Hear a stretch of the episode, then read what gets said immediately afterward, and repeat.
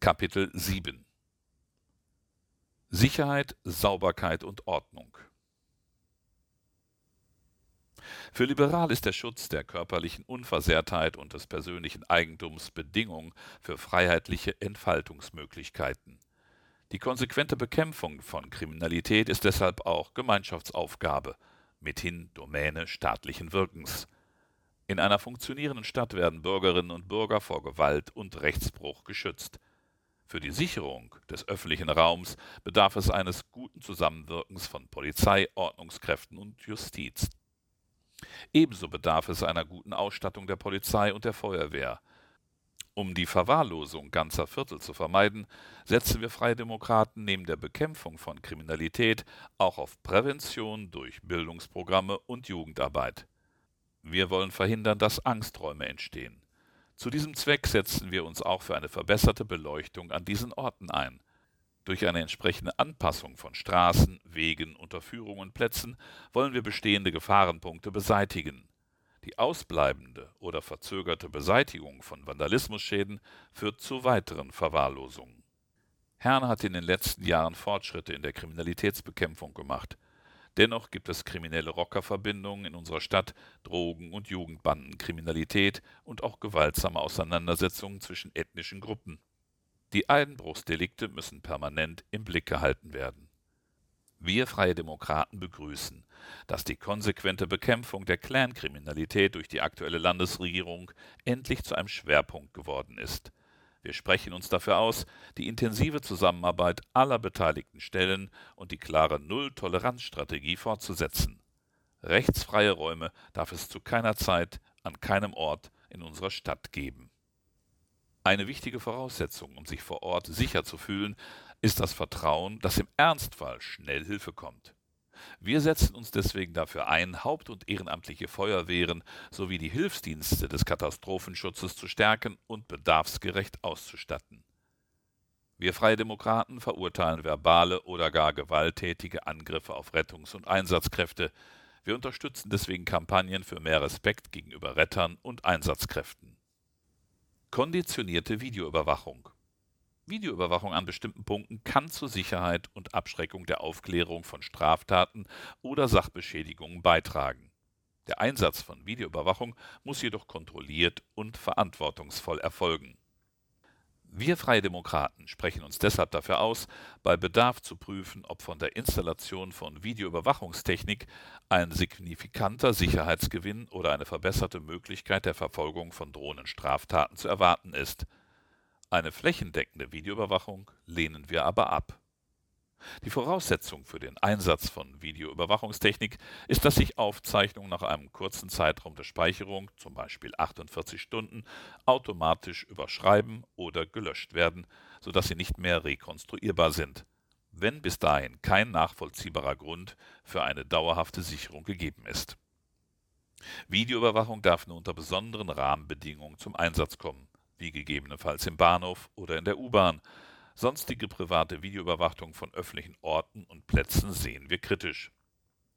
Die Gewährleistung der Sicherheit der Bürgerinnen und Bürger ist eine originäre hoheitliche Aufgabe, und es bleibt auch Aufgabe der Stadt, die dazu erforderlichen Sachmittel und Personalkapazitäten bereitzustellen. Videoüberwachung darf kein Ersatz für den kommunalen Ordnungsdienst oder die Polizei und für den konsequenten Vollzug bereits vorhandener gesetzlicher Möglichkeiten zur Gewährleistung von Sicherheit sein Deshalb fordern wir Freie Demokraten im Bedarfsfall Videoüberwachung von Orten und Plätzen zur Steigerung der Sicherheit und der Abschreckung oder zur Aufklärung von Straftaten oder Sachbeschädigungen. Smarte Beleuchtung für mehr Sicherheit. Wir Freien Demokraten wollen, dass sich die Bürgerinnen und Bürger der Stadt Herne immer und überall in der Stadt wohlfühlen.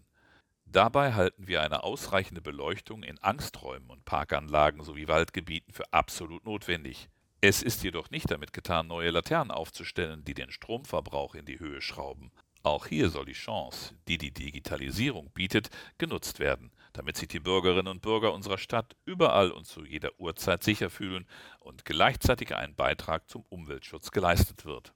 Die Aufstellung von smarten LED-Laternen, deren Helligkeit je nach Bedarf von Passanten erhöht werden kann. Die Umrüstung aller bisherigen Laternen auf diese Technik in den nächsten fünf Jahren die Entwicklung von Lichtkonzepten für dunkle Stellen bzw. Angsträume. Für eine ordentliche und saubere Stadt, in der die Menschen gerne leben. Für Liberale ist Freiheit ohne Ordnung Anarchie und Ordnung ohne Freiheit Diktatur.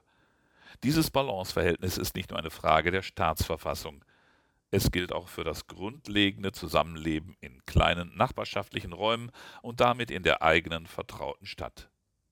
Deshalb müssen Missstände im öffentlichen gemeinschaftlichen Raum, die auf Regelverstöße, Ordnungswidrigkeiten und grobe Reinlichkeitsverletzungen beruhen, verhindert, beseitigt und geahndet werden.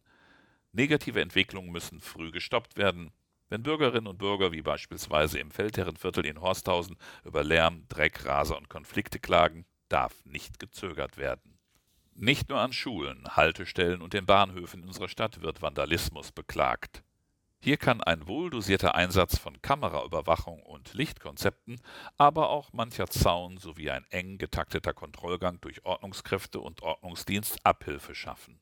Zugleich gilt es, der Bevölkerung dabei zu helfen bzw. sie zu animieren, zum gepflegten Erscheinungsbild des eigenen nachbarschaftlichen Umfelds und Quartiers einen freiwilligen Beitrag zu leisten. Mit der kostenlosen App zur Information und Dienstleistung der Stadt deren zentrales Element der Mängelmelder ist, hat die Stadtverwaltung eine wichtige Hilfestellung gegeben.